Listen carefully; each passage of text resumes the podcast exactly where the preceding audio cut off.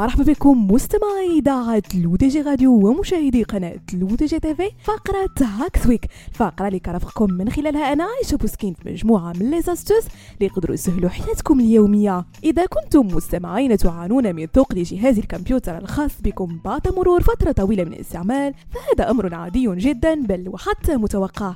لكن إذا لم تكن على دراية بطرق الصيانة وضبط الإعدادات الخاصة بهذه المشكلة فسأقترح عليك أفضل أربع برامج لتسريع نظام تشغيل Windows وبداية مستمعين مع Microsoft PC Manager لن تجد أفضل من الشركة المسؤولة عن نظام تشغيل Windows لتصنع لك برنامجا مصمما لتعزيز أداء جهاز الكمبيوتر الخاص بك.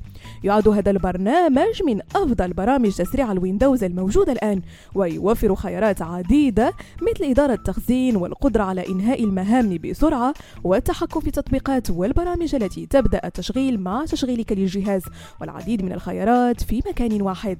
كما يوفر لك خيارات إدارة أو إزالة البرامج التي نادرا ما تستخدمها ويقدم أيضا خيار الفحص لتنظيف كامل وتحديد الملفات الكبيرة على جهازك وحذفها إذا رغبت في ذلك وإدارة وإغلاق المهام التي تستهلك الكثير من ذاكرة الوصول العشوائي la RAM بكل سهولة. ثاني برنامج هو Avira System Speedup يفحص جهاز الكمبيوتر الخاص بك بحثا عن جميع الأشياء التي لم يعد بحاجة إليها سواء كانت ذاكرة التخزين المؤقت لنظام أو الملفات أو بيانات الإنترنت غير المهمة أو بيانات المستخدم غير الضرورية. ثم يقوم بحذفها وتنظيف جهاز الكمبيوتر الخاص بك وتحرير مساحة القرص في هذه العملية. وإذا كنت من عشاق ألعاب الفيديو ولا تستطيع تحمل تكلفة شراء جهاز بمواصفات خارقة فقد يكون Razer Cortex Game Booster هو الحل.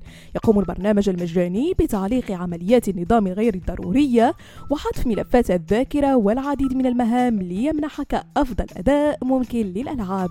وأخيرا مستمعين برنامج Driver Booster يمكن من فحص وتنزيل وتثبيت برامج تشغيل الجهاز بسرعة وبطريقة أكثر فعالية كما أنه يجعل نظام الكمبيوتر والأجهزة الخارجية تعمل بسلاسه مرة أخرى ويزيل جميع آثار بقايا برنامج التشغيل السابقة. بهذا مستمعينا كنكون وصلنا لنهاية فقرة Hacks Week.